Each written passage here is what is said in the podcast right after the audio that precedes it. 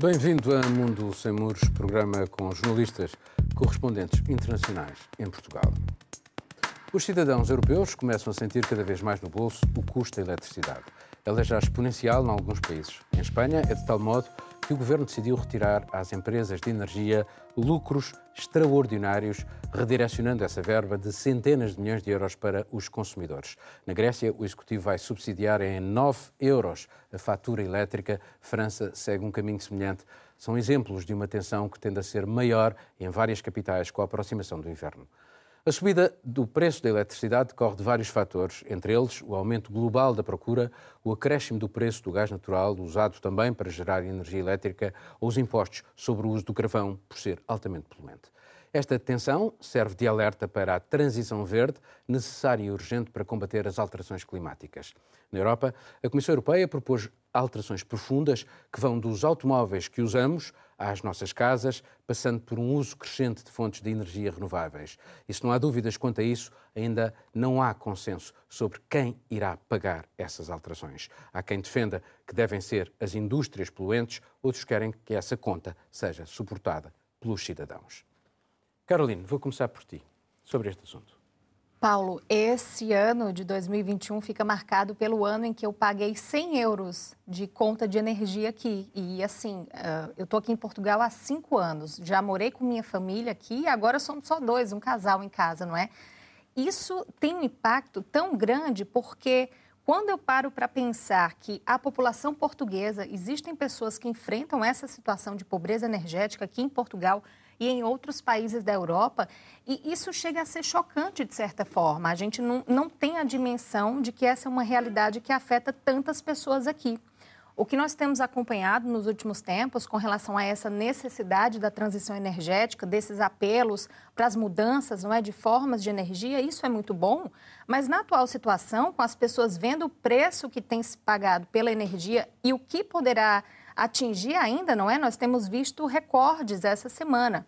Isso faz com que as pessoas, eu acredito, até fiquem um pouco céticas se essa transição de fato poderá até ser benéfica, porque afinal de contas se fala tanto em energias renováveis, em novas formas de consumo, mas as pessoas veem o preço que há nesse momento. E daí pensam, ah, mas essa energia renovável vai me atender ou não vai? Atende todo mundo? E para que se aprofunde isso, para que se chegue num patamar ideal, quem é que vai ter que pagar? Como o Paulo mesmo estava reforçando agora, não é?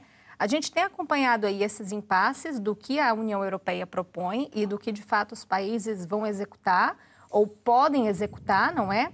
E eu penso que as pessoas não têm ainda a real dimensão de como é que esse impacto vai chegar nos bolsos. E eu, e eu tento acompanhar essas discussões, isso é tudo até novo para mim, eu diria, seguir essas questões da energia e tudo isso que permeia aqui a Europa. E eu fico preocupada realmente com a possibilidade nos próximos meses desses preços não se estabilizarem ou continuarem subindo, como são as previsões e como é que as pessoas vão chegar nesse período do inverno, não é? Sem ter condição de aquecer a sua casa ou, enfim, continuar suas atividades diante do que a gente tem visto aí nesse cenário. Miguel. Bem, eu não queria ir por aí, mas gostei muito da forma como a Caroline uh, começou e, portanto, dou o meu contributo também. Num T2 que estava com minhas duas filhas pequenas, para o manter a uma temperatura mínima no inverno, tinha contas mensais com um aquecimento elétrico de 400 euros por mês. Um aquecimento daqueles que, que são quase oferecidos nos hipermercados, por, por, alguma razão são quase oferecidos, os pequenos aquecimentos elétricos de 3 mil watts, é que manter aquilo ligado o dia inteiro, para manter um apartamento a 18, 19 graus, custa 400 euros por mês em, num T2 em, em, Lisboa, na zona Mas de Lisboa. Portanto, é chocante. E para mim, é, o que isto mostra é que, de facto, eh, há um custo da eletricidade a partir do qual as pessoas não estão dispostas a aceitá-lo. Nós vimos o que aconteceu, por exemplo, em França, quando se aumentou o custo do, do diesel por razões de conversão ambiental eh, nas zonas rurais eh, e o diesel é indispensável para as pessoas se moverem da A para B e para irem trabalhar e surgiu o movimento dos coletes amarelos. Muito rapidamente nós entramos num extremo nestes. Eu acho que analisar o preço da eletricidade é uma questão extremamente complexa, porque implica os certificados de CO2, as, as compensações pela emissão de CO2, portanto, a utilização das redes e infraestruturas, as taxas disto, as taxas, as taxas daquilo, os preços mínimos, etc. Por aí fora. Agora, eu acho que podemos descodificar isto tudo de uma forma muito simples. E a mim ocorre-me aquilo que, passa, que se passa atualmente em Berlim. Em Berlim verificou-se que as casas estavam todas a ser compradas Porque é um negócio como outro qualquer, a eletricidade. Tem-se um produto, vende-se esse produto e cria-se uma margem de lucro. E esse é o problema. E em Berlim houve uma empresa que começou a comprar casas, um fundo com acionistas comprou começou a comprar casas e, passado dois anos, estava a dar agora mil milhões de euros de lucros aos seus acionistas em Berlim só. A cidade de Berlim resolveu começar a comprar as casas de volta para impedir que estas empresas façam aquilo que é o objetivo delas, que é gerar, gerar mais-valias para os acionistas. E como é que isso se faz no mercado de arrendamento? Aumenta-se as rendas. Aumenta-se as rendas de um lado e gera-se lucros do outro. Portanto, está-se a tirar dinheiro de pessoas que trabalham para pagar a renda para entregar a acionistas que investiram em ações. E com a eletricidade passa exatamente o mesmo. Podemos, eh, mais certificados, menos certificados, o que nós temos é uma empresa, como por exemplo a maior energética portuguesa, que foi vendida para dar lucros aos acionistas, que por acaso são chineses. Portanto, os lucros já nem sequer ficam no país. Quando era uma empresa estatal, ainda ficava no, no, país. Agora fica através de uma fundação, ficam umas migalhas para uh, fingir que se faz qualquer coisa. Mas, portanto, é insustentável todo o processo de liberalização que o mercado energético sofre, de eletricidade sofreu a partir de metade dos anos 90 e que coincide muito com, com a liberalização do mercado financeiro, que é um terceiro negócio. Portanto, temos a eletricidade, temos as casas, e temos os serviços financeiros. Os serviços financeiros, nós vimos onde é que a privatização foi dar e a liberalização. Foi dar a um descalabro total com todos os bancos em insolvência ou próximo da insolvência técnica e a terem que sobreviver à custa de injeções de, do Banco Central Europeu e de outros uh, uh, prestadores de cuidados intensivos, porque senão não sobrevivem. Portanto, é, foi aí que a liberalização levou. E a União Europeia, infelizmente, continua pelo mesmo caminho. Não é por aí que se resolve, nem se resolve, nem se faz a conversão energética com, com o nuclear em França, que consegue que a França não recorra em 60% ao carvão e, e, ao gás para produzir eletricidade, porque produz muito nuclear, mas isso, esse não é o objetivo. E depois temos países como a Polónia, que vão ser altamente penalizados, que recorrem sobretudo ao carvão para produzir eletricidade. E nós já sabemos como a Polónia está a funcionar neste momento, enquanto membro da União Europeia. Então imaginemos agora um discurso na Polónia, na Hungria, a dizer que é a União Europeia que está a fazer com que os polacos tenham que pagar 100, 400 ou mais euros por família para manter a casa quente, que na Polónia é um pouco mais fria que, que em Portugal. Bom, a verdade, Marcelo, é que os mercados, a moralidade dos mercados deixa muito a desejar. No fundo, uh, uh, os mercados o que querem, com qualquer negócio, é o lucro. Não tem outro objetivo que não seja esse. Sim, não, não... são beneméritos uh, e, e eles são criados precisamente para gerar lucro. Sim, com certeza. E, e o dever da, da política é também gerir estes contrastes que, que a procura de lucros provoca. Portanto, eu partilho os vossos problemas quando chega o recibo da luz a casa. não, não, mas não, não, não vou entrar por aí. Uma, uma outra coisa é, é, muito interessante, por exemplo, as medidas de Sánchez em Espanha são, são muito interessantes, mas há outras, outras questões que eu queria, queria abordar aqui que têm a ver um pouco com com o, a chegada, digamos, da, da, idade adulta também de um certo ambientalismo, porque eh, alguns a, atribuíram as causas são várias, mas atribuíram este aumento do preço. Há, várias causas. É, o, carvão aumentou 200% desde a primavera do ano passado, o gás 30% no segundo trimestre deste ano. Houve o ano passado um, um inverno uh, na Europa bastante frio e prolongado, portanto, houve um, um gasto das reservas de gás, uma, série de, de causas também naturais. E, e, depois temos as renováveis que ainda não, não garantem um fornecimento uh, continuado de, de energia. Portanto, Portanto, a transição, não percebi. Leva tempo. Leva tempo, portanto, a, a transição energética é, é, é, complexa. E nós uh, estivemos, às vezes ainda somos tentados de pensar que a solução é, uh, como a Greta, ir à América de barco.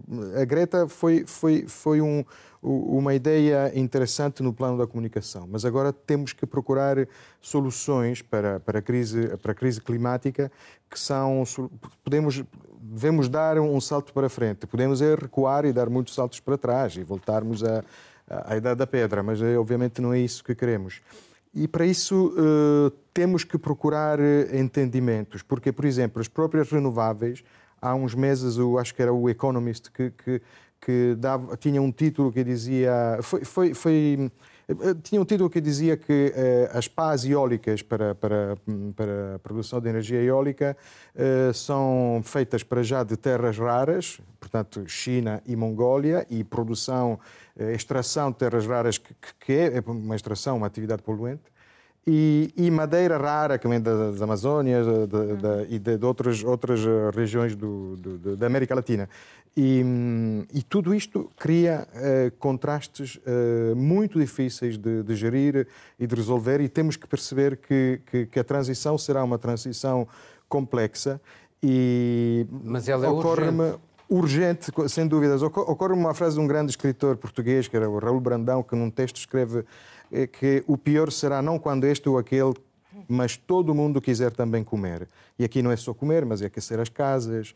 E, e já que falamos em comer em Itália, para além desta emergência, fala-se também, porque o ano passado foi um ano de, de, hum, difícil, por exemplo, em países como o Canadá, da produção de trigo duro, fala-se do aumento do preço das massas. Portanto, do, dos hidrocarbonetos para os hidratos de carbono é, é, é crise um pouco por todo lado e, e são crises que, que provocarão tensões, como, como o Miguel dizia, muito, muito fortes. Podem provocar. Catarina, eh, mas eh, antes de passar a, a, para ti, só para dizer aqui um, um, um dado interessante, uh, isto pode. Há, uma, há aqui um elemento que pode mudar um bocadinho.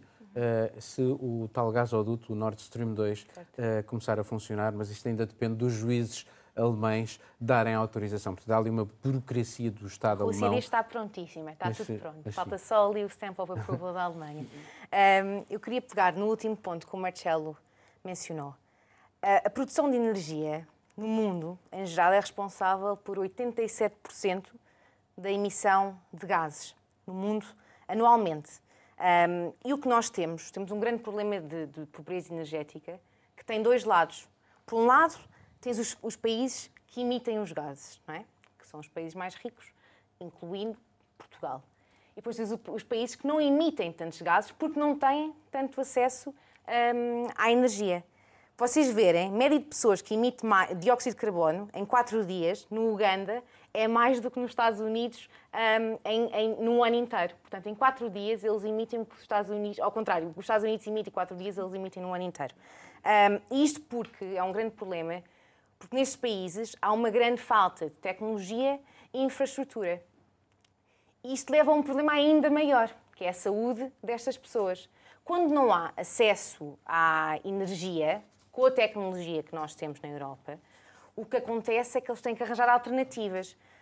Ou a madeira, ou os resíduos agrícolas, o estrume, por exemplo, que cria problemas gravíssimos eh, na vida destas, destas pessoas.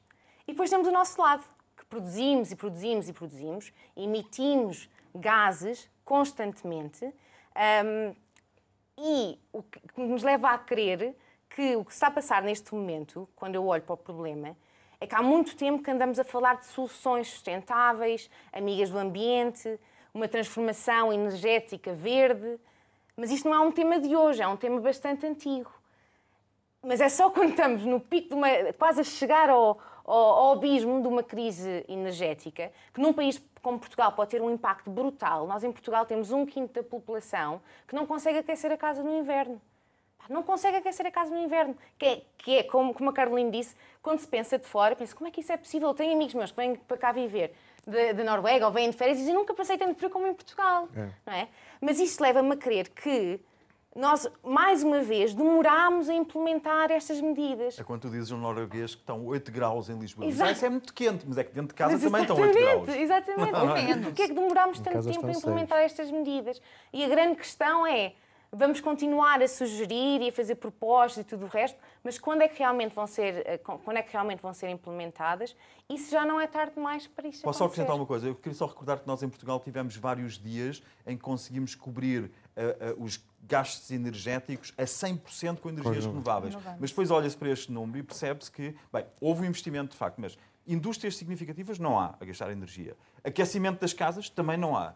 Quer dizer, se nós não consumirmos de facto, é relativamente é mais fácil, fácil iluminar casas, as ruas com fotovoltaicas. são casas não, muito antigas, nada. são casas muito antigas. Quando foram construídas, e houve o boom de construção de casas em Portugal um, na, na primeira metade do século XX, não houve esse, esse investimento para ter isolamento e tudo o resto. E hoje em dia ainda não há em muitos sítios. E acabamos por ter bairros em Lisboa com as casas mais ricas, onde a população com mais dinheiro consegue realmente ter essas casas, e outros bairros onde isso ainda não está acessível. É o mundo demasiado desigual. Acabamos por constatar isso quase todos os programas. Uhum. Enquanto na Europa a Presidente da Comissão fala na necessidade de mais cooperação na defesa, uma União Europeia da Defesa, está uma crise que pode abalar ainda mais as relações entre a Europa e os Estados Unidos no âmbito militar. Washington, Canberra e Londres anunciaram um novo eixo na região do Indo-Pacífico destinado a conter a China e os australianos comunicaram de imediato romper um contrato de fornecimento de submarinos feito com os franceses. Vão comprar esse material militar aos norte-americanos. Paris refere uma facada nas costas. Esta novíssima dor de cabeça junta-se a algumas outras urgências definidas por Ursula von der Leyen na sua análise sobre o Estado da Europa. Uma melhor prevenção de pandemias, com uma União Europeia da Saúde, ação no combate às alterações climáticas, com medidas para que a transição verde possa ser socialmente justa, aquilo que falámos agora, ação na concretização de um pacto para as migrações, apresentado há um ano e que teme ser aprovado, ou, como foi referido pela primeira vez, a necessidade de conter a influência chinesa no mundo, o que passa por investimentos em regiões importantes para a Europa, visando distribuir produtos, ligar pessoas e promover serviços. Na prática, será um competidor das novas rotas da seda promovidas por Pequim, chama-se Global Gateway. Marcelo. Bom, ehm, pegando no. no a Europa discurso... não sabe ainda qual é o seu lugar no mundo. Sim, isso de certeza, mas é, sobretudo pegando no, que acabas de dizer, a Europa, ou neste caso a França, eh, um, um, ano declara a morte cerebral da NATO e no ano seguinte acusa a facada nas costas pelo próprio morto, a NATO morta, cerebralmente morta. Um, o discurso da von der Leyen, por exemplo, sobre este tema, como todos os discursos, naturalmente deve ser analisado mais por aquilo que diz e aquilo que não diz, por exemplo, não, não falou, falou, não falou da, da crise migratória, por exemplo, foi um, uma ausência que alguns uh, críticos não deixaram. Um bocadinho, falou um bocadinho desse, do, do Pacto das Migrações. Que, que, que... Falou do impacto das migrações, não falou naturalmente na política migratória, por exemplo. Resultar, não, não... Os Estados-membros têm que confiar uns nos outros. Exatamente. Mas também não se pode, não se pode exigir muito mais de um discurso, de um discurso oficial, uh, obviamente mas, por exemplo, sobre é, é muito curioso porque, por exemplo, sobre sobre a política da de, de defesa comum, a única coisa que anunciou foi uma, e também foi muito criticada, sobretudo à esquerda, foi uma redução do IVA na venda de armas produzidas uh, na Europa. Esta, esta redução do IVA parece-me uma boa estratégia comercial para quem estiver interessado em vender armas, mas não, não me parece uma estratégia, uma estratégia militar. E a notícia uh, da Austrália veio logo a seguir, portanto, um, uh, tivemos, nós temos, temos que, que, perceber, obviamente podemos não aceitar, que neste momento para os Estados Unidos uh, o Pacto Atlântico é muito menos interessante do que o Pacto Indo-Pacífico. Ou seja, a bola passou para o outro lado.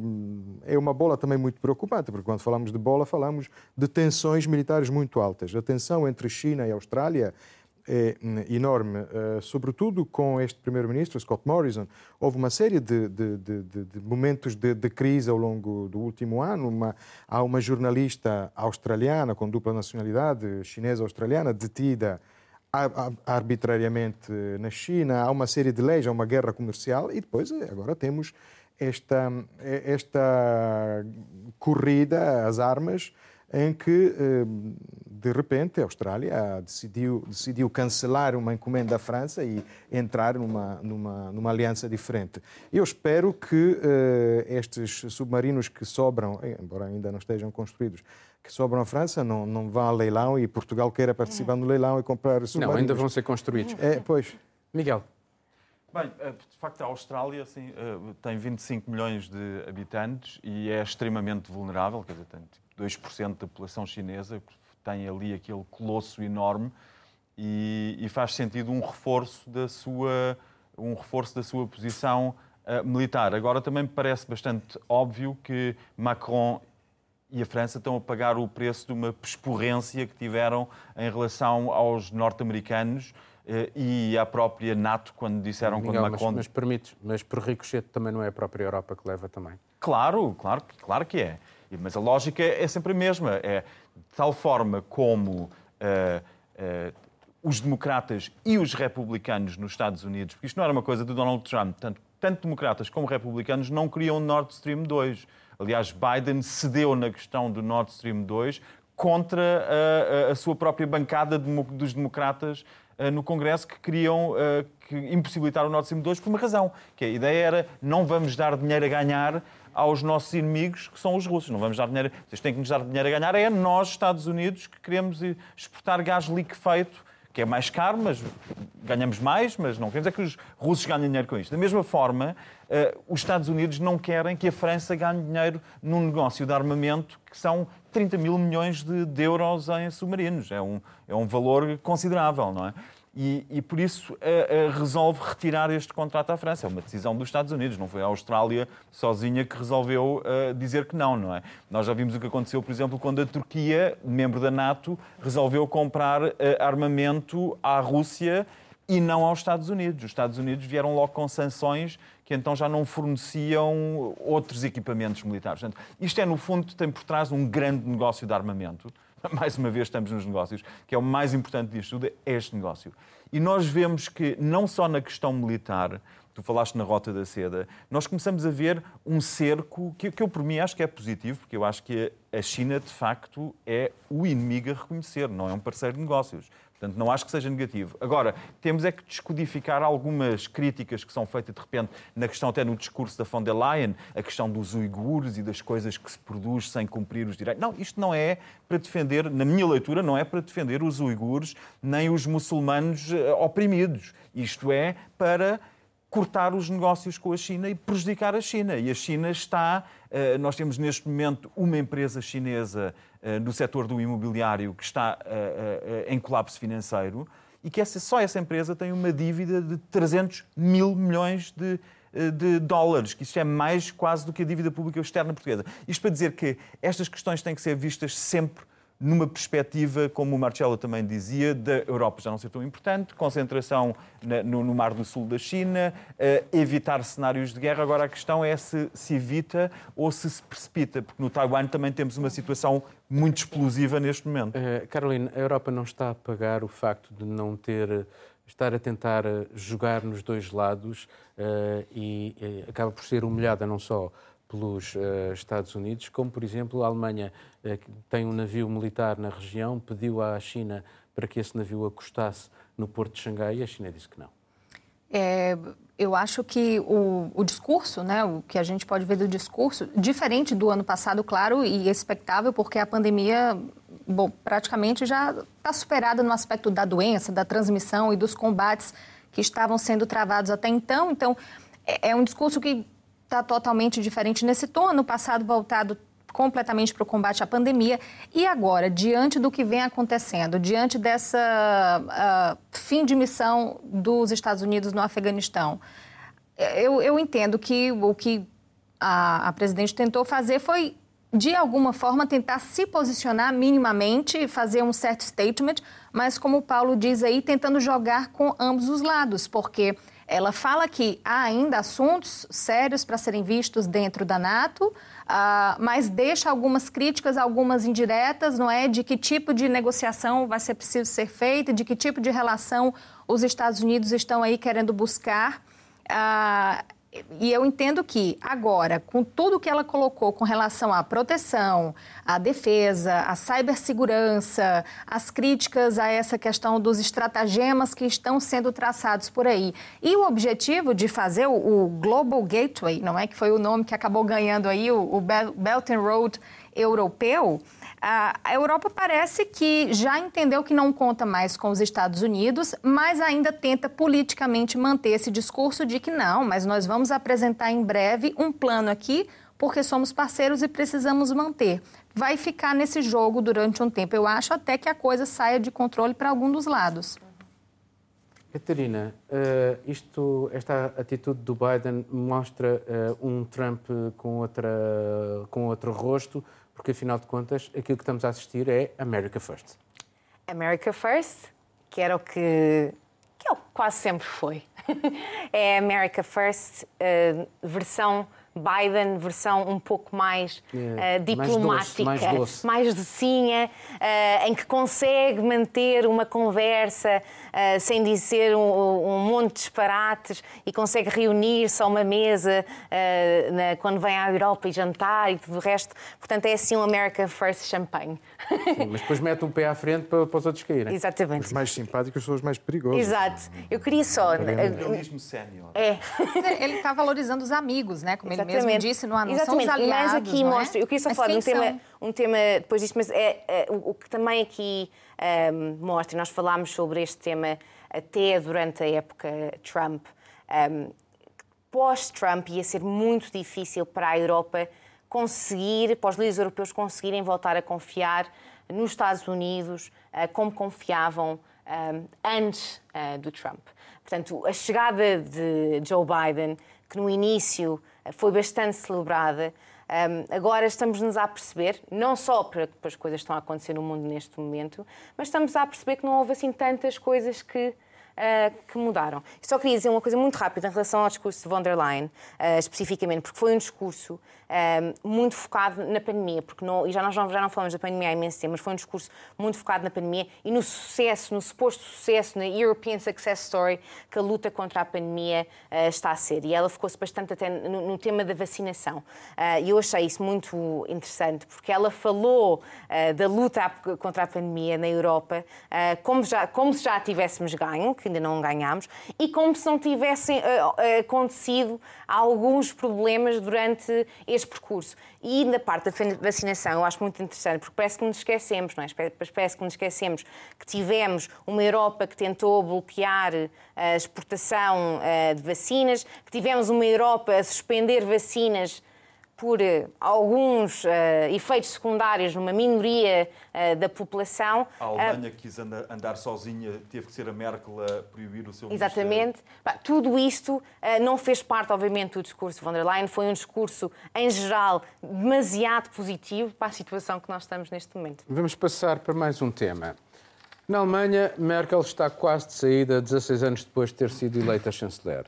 Fez sempre da procura de equilíbrio entre interesses divergentes o seu estilo impôs uma série de renúncias à sua família política. Saída do nuclear, suspensão do serviço militar obrigatório, introdução do salário mínimo, abertura do país ao acolhimento de refugiados, adoção do casamento para todos. Em política externa, impôs sanções à Rússia enquanto fazia concessões a Putin em torno do gasoduto Nord Stream 2. Defendeu o Estado de Direito, mas aceitou Orban durante anos. Aprovou acordos de resgate na crise do euro, mas impôs planos de austeridade a vários países. Criticou atropelos aos direitos humanos, mas deixou que os interesses industriais alemães se sobrepusessem às suas relações com a China. São disso um bom exemplo. Recentemente, aceitou quebrar o tabu alemão da dívida comum europeia. Vamos ser mais rápidos. Miguel. É interessante, é interessante essa síntese que fazes, porque de facto mostra uh, uma política multifacetada e de alguma que, que após todos os anos que a acompanhamos, uh, tornou-se uma presença constante.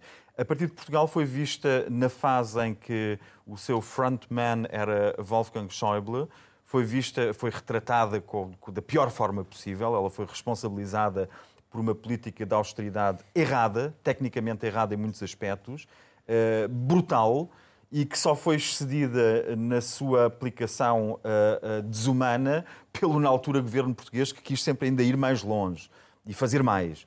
E foi uma espiral terrível que penalizou muito Portugal e economicamente. E é engraçado porque Merkel também aí ela esteve entre duas decisões, se ia pelo, pela lógica austeritária Cia, e ela tinha conselheiros que lhe diziam para fazer exatamente o oposto. E ela, às tantas, decidiu pela, pelo caminho duro e austeritário e que penalizou muito Portugal e os países do Sul. Isto só para dizer que Merkel basicamente passou por três crises. Foi a financeira, foi a dos refugiados e é agora esta do corona. São estes três momentos que vão ser lembrados. Ela consegue ficar para os alemães como deixar um legado muito positivo. Ela é Mutti, é a mãezinha da nação. Isto é uma distinção tremenda, que mostra também uma certa componente russa de Merkel, porque ela é uma não atlantista. Apesar de manifestar sempre simpatias pelos Estados Unidos, ela não é atlantista.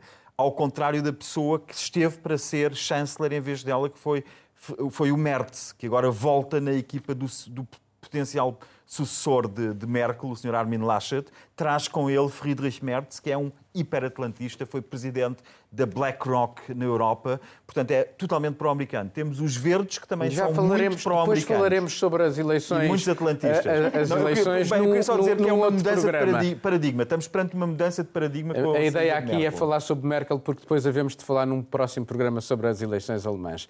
Marcelo. Sim, sobre a Merkel, eh, de facto, eh, distingue-se por este pragmatismo, por esta capacidade também de mudar de ideia, eh, quando é necessário, o que não, não faz dela um catavento. Às vezes é, é, é capaz, e foi várias vezes capaz, de, de, de, intuir e de perceber onde é que o vento ia e até dirigi-lo. E a solução, a forma como reagiu à crise dos, dos refugiados, por exemplo, ficará na história, tudo o que foi dito. Provavelmente esta é, é, uma, é uma receita também para a longevidade política e é, se quisermos, uma lição, com todas as críticas que se podem fazer a Merkel, uma lição também para quem, é, para aqueles políticos que, que, que, perderam completamente este sentido pragmático das, das, decisões ou que pelo menos prometem não ser tão, tão pragmáticos, são muito populares junto de uma parte do eleitorado é, são os que não, não, querem, não querem fazer cedências ou compromissos e, e querem ir até o fundo. E a Merkel demonstra que para, para, para, para ser um, um bom político, um político com, com longevidade, é preciso muitas vezes mudar. Mas... E hum, só tenho pena que não tenha percebido e quebrado o tabu eh, da, da, da, política financeira alemã eh, antes e podia ter antecipado foi a pandemia e, que a fez, e reagido. Foi a pandemia, naturalmente, foi a pandemia. Mas não achas aqui que, que a Merkel, uh, por exemplo, nesta questão da China, que nesta questão da China, esta procura de equilíbrio, este estar num lado e no outro ao mesmo tempo, estar bem com Deus e com o diabo. Eu, estava, eu hoje estava a ler o, o Jornal Le Monde e o editorial dizia que a Europa, precisamente nesta questão da defesa, está a pagar a falta de coerência na ascensão chinesa por causa da influência de Berlim. E, e, e, a, e, a, procura sempre dos negócios, de, uh, porque ela foi muitas vezes visitar é uma... a China nestes últimos 16 Sim. anos, levou séquitos de empresários e, portanto, a questão foi, foi financeira, ambíguo. a questão industrial, a questão comercial esteve sempre muito mais presente do que qualquer outra coisa. A política da Alemanha de Merkel nestes anos foi muito ambígua. Foi muito ambígua com a China, foi muito ambígua com a Rússia, porque eh, o Miguel falava dela não ser atlantista ou, ou tão radicalmente atlantista, e isto permitiu um diálogo com a Rússia, mais uma vez muito pragmático. Em russo mas é em russo. Mas eh, o que, o que é que foi, senão também uma facada nas costas dos países uh, de leste da Europa, que, por exemplo, agora no caso do Nord Stream 2, são completamente. Uh, vence, completamente. Uh, facada nas costas cortados, ou chapada na cara. Pá, ou chapada na cara, cortados fora deste. Um, como digo, há muitas coisas que. A Ucrânia, há muitas coisas que podem ser, sim, por exemplo, as garantias que pede a Putin sobre a Ucrânia eh, sobre, quando já o Nord Stream 2 está acabado, são garantias que, enfim, não sei como é que, como é que saímos disto. Ou seja, eh, caso por caso. É para podemos... ver, neste caso é para alemão Sim, ver. caso por caso há muitas críticas eh, para fazer, mas não deixa de ser uma verdade. Acho que na política, de facto, às vezes é preciso negociar. Mais uma vez, voltamos à, à transição energética. Vai ser muito difícil a transição energética sem a colaboração da China, por exemplo. Portanto, não podemos uh, cortar uh, a conversa conversa com, com ninguém. Catarina.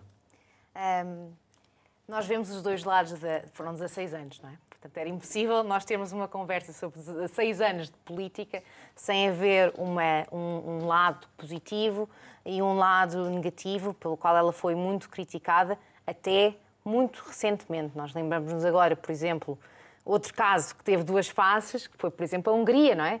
Durante anos, a Merkel provavelmente poderia ter usado a sua liderança para chamar a atenção Uh, sobre Orban, não o fez. Faz, Aliás, faz parte do mesmo Partido, Partido fez, Popular fez, Europeu. Não é? fez, fazia parte do o EPP, Partido não é?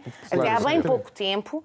Um, isso nunca aconteceu até agora há pouco tempo, em que vários países enviaram uma carta à Hungria a reclamarem contra uma lei homofóbica que o governo húngaro, húngaro tinha um, aprovado.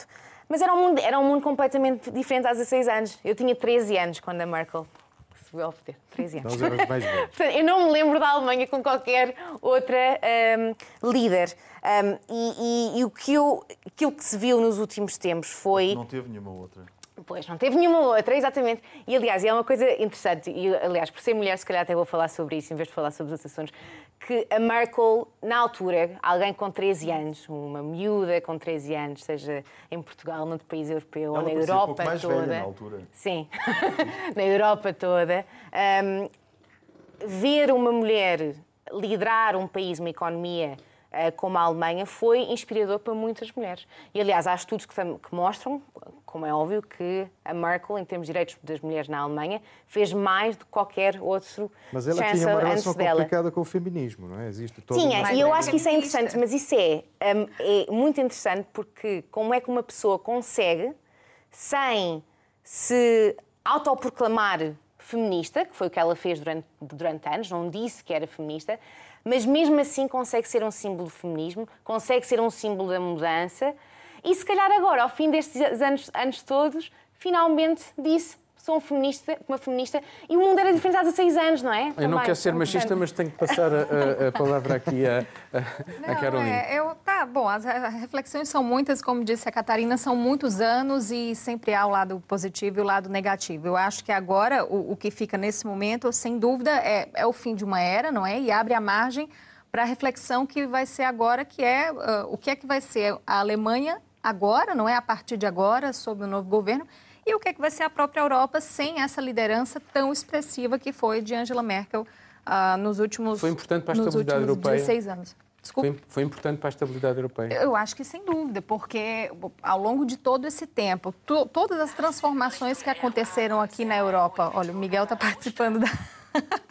todas as transformações que, que aconteceram aqui na Europa, e justamente por ter essa figura do, do pragmatismo, não é? De, de ser a mãezinha, mas também ter demonstrado por várias vezes o seu lado mais humano, ou seja, ter, ter sabido ali conjugar as coisas, escorregar de certa forma para todos os lados, isso gera estabilidade para quem quer, em determinado momento, tentar perceber que ali há alguma segurança, porque nem pende mais para a esquerda nem para a direita.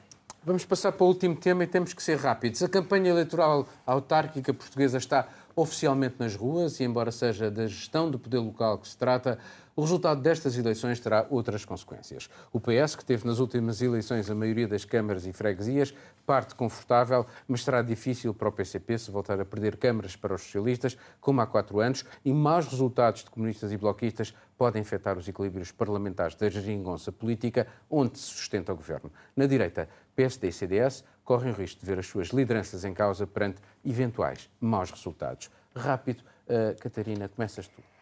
Um, estas eleições fez-me pensar um, bastante sobre a experiência de ser jornalista em jornais locais uh, no, no, Reino Unido, na Inglaterra e na Escócia, onde se dava uma importância, uma importância tremenda às eleições locais, para as, para as, para as câmaras municipais um, no Reino Unido. Isto não quer dizer que não havia uma centralização mediática e uma centralização de poder no Reino Unido, também o havia como há, como há em Portugal.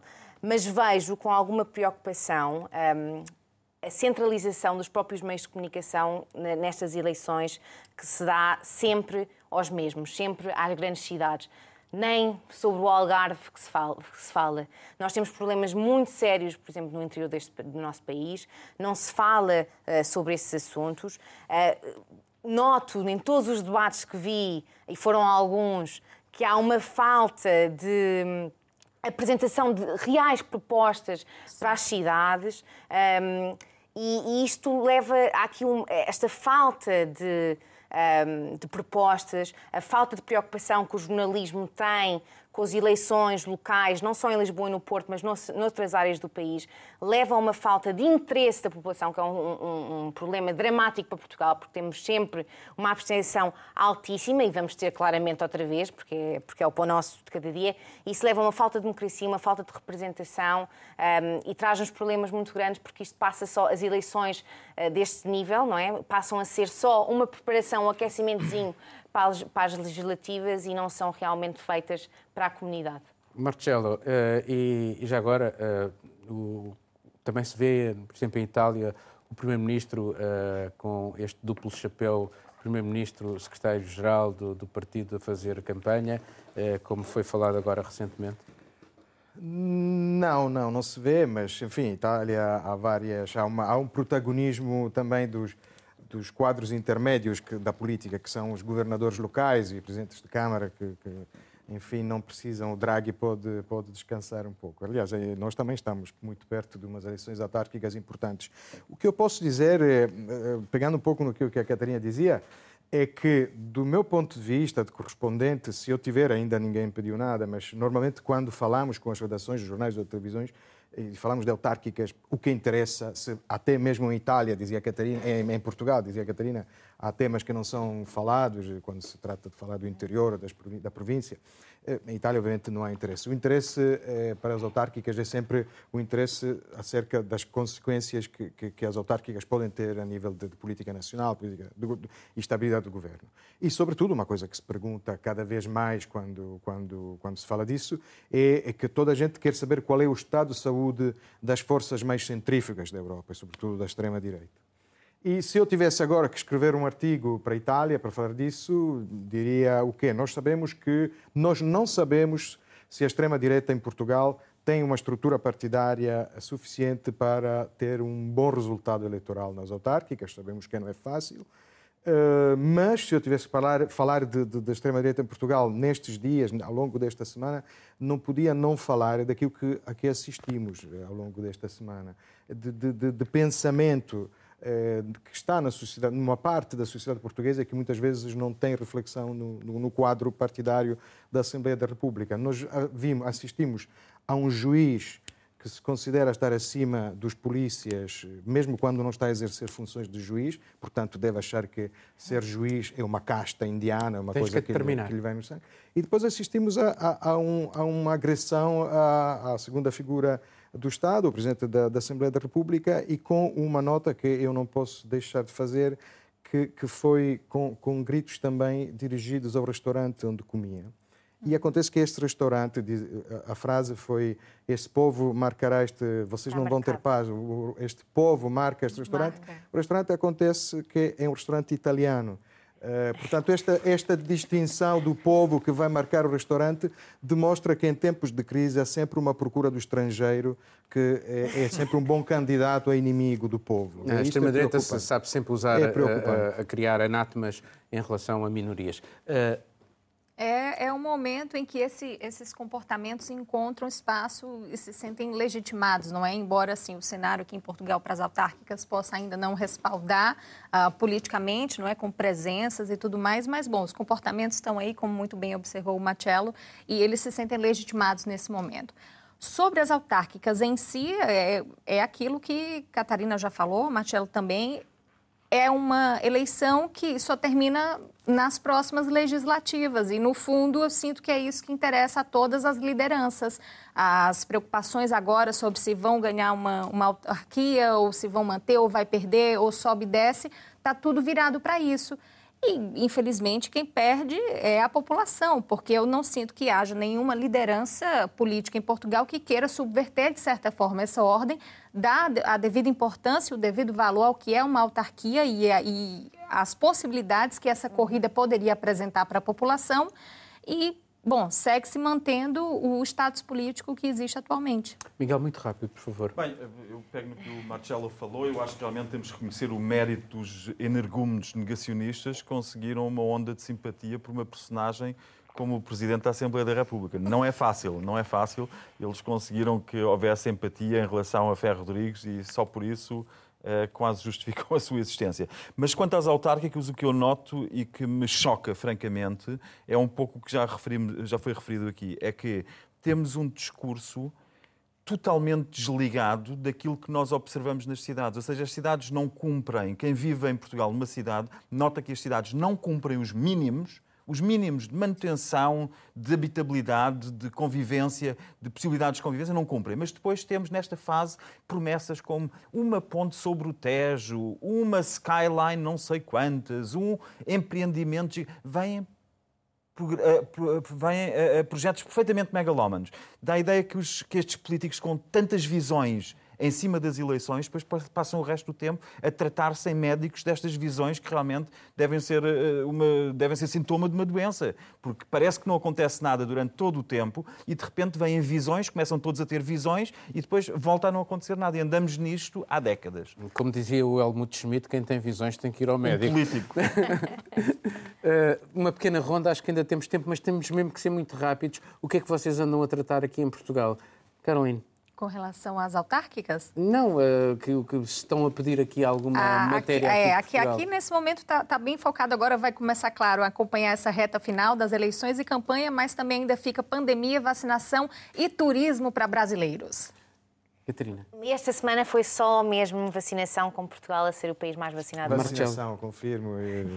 Este salto para frente de Portugal foi notícia. Miguel. Aquilo que o Marcelo dizia que poderia ter que fazer, ou se tivesse que fazer, eu tenho que fazer, que é sobre as autárquicas e tenho que desenvolver um pouco mais do que eu fiz aqui. E assim terminamos este Mundo Sem Muros. Estamos de volta dentro de uma semana. Tenha dias felizes.